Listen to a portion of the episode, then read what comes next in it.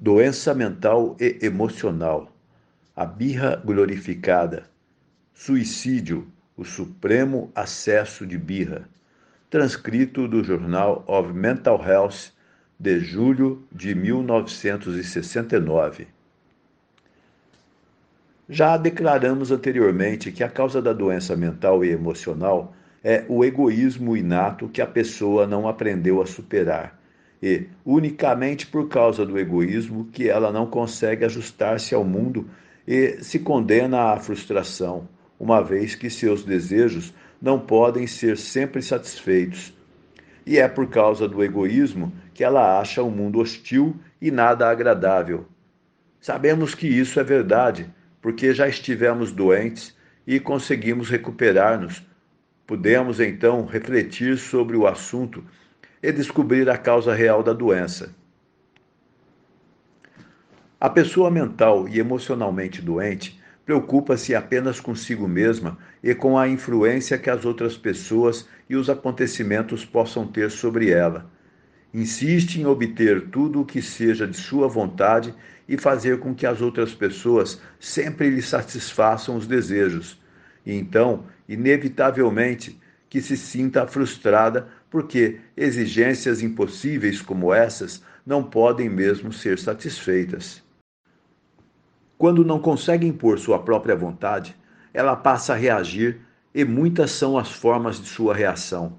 Recorre, por exemplo, a diversos mecanismos de fuga que se exteriorizam como sintomas da doença: retraimento, depressão, atribuição de culpa a outras pessoas, mau humor, alinhamento, hostilidade e toda a gama de manifestações peculiares à doença mental e emocional. Esses mecanismos de fuga, a pessoa egoísta os aprende, e muito bem, no período da infância.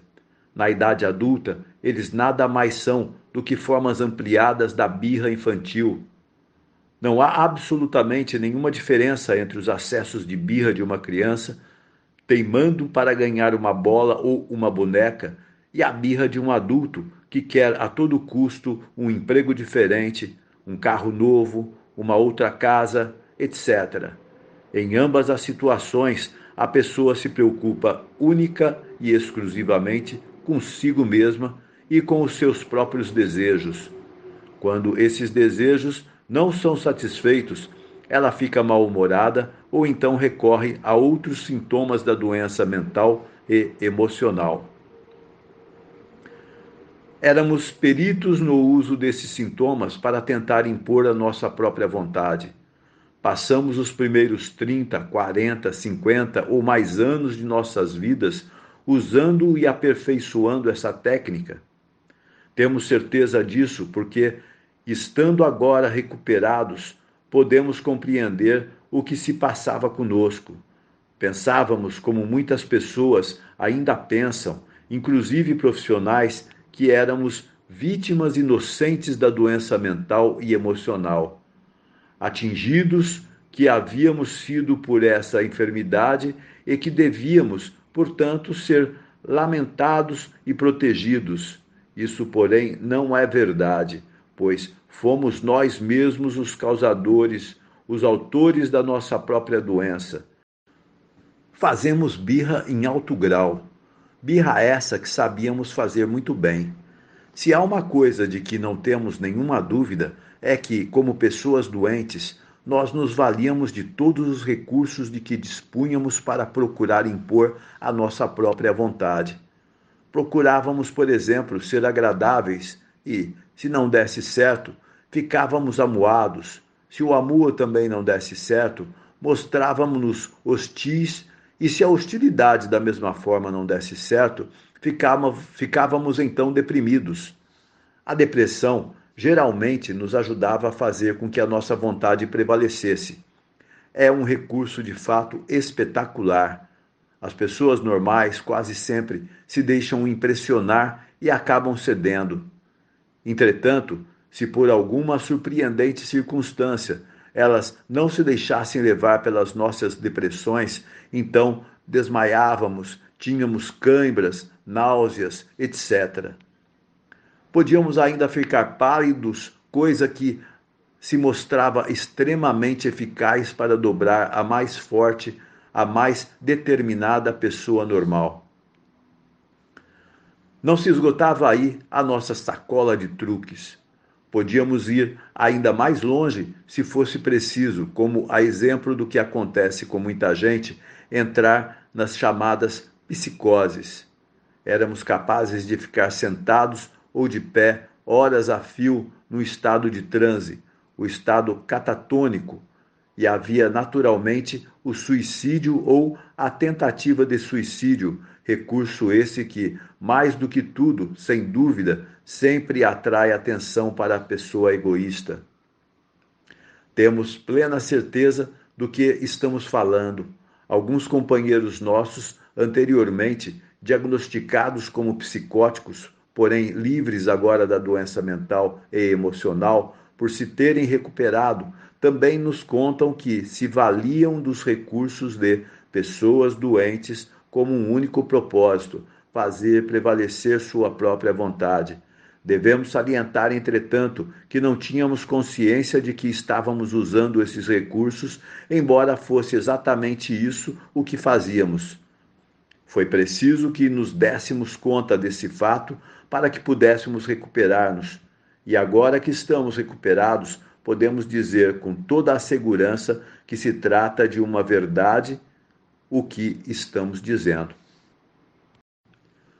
Tomando por base nossa própria experiência e a experiência de muitas pessoas mais, agora também recuperadas, afirmamos categoricamente que, quando nos encontrávamos mental e emocionalmente doentes, estávamos, na verdade, fazendo birra em alto grau e que, quando tentávamos o suicídio, como fizemos muitas vezes, estávamos nos entregando ao supremo acesso de birra.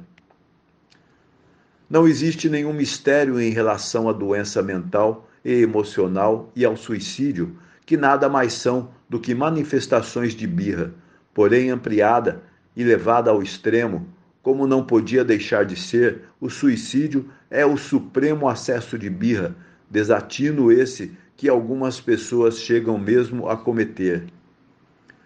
Quando o egoísta ainda nos dominava e estávamos, portanto, mental e emocionalmente doentes, costumávamos rebelar-nos quando não conseguíamos que nossa vontade prevalecesse.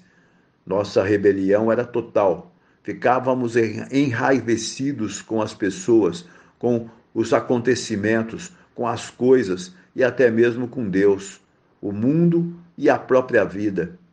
Se a frustração persistisse, punhamos-nos então a pensar em completo desafio e rebelião.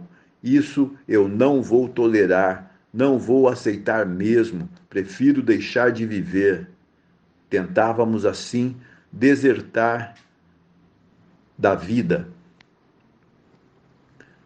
O autor desse artigo chegou a tentar o suicídio cinco vezes antes de atingir a idade de 21 anos, podendo por isso afirmar categoricamente que o fez em estado de desafio e revolta. Outras pessoas que também tentaram suicídio dizem a mesma coisa quando se recuperaram. Não resta dúvida de que desafio e revolta são, na verdade, acesso de birra. Podemos concluir, portanto, que a cura da doença mental e emocional e das tendências suicidas consiste em a pessoa deixar de ser egoísta, tornar-se capaz de amar e recuperar-se, aprendendo assim a aceitar o que não pode ser modificado, a dar e receber, a não se julgar tão importante quanto pensava que fosse, e a reconhecer que impor a própria vontade não é, de forma nenhuma, o objetivo da vida. Reafirmamos que a doença mental e emocional é a birra glorificada e que o suicídio é o supremo acesso de birra. Apenas isso e nada mais. Capítulo 8 do livro As Leis da Doença Mental e Emocional, livro vermelho de Neuróticos Anônimos.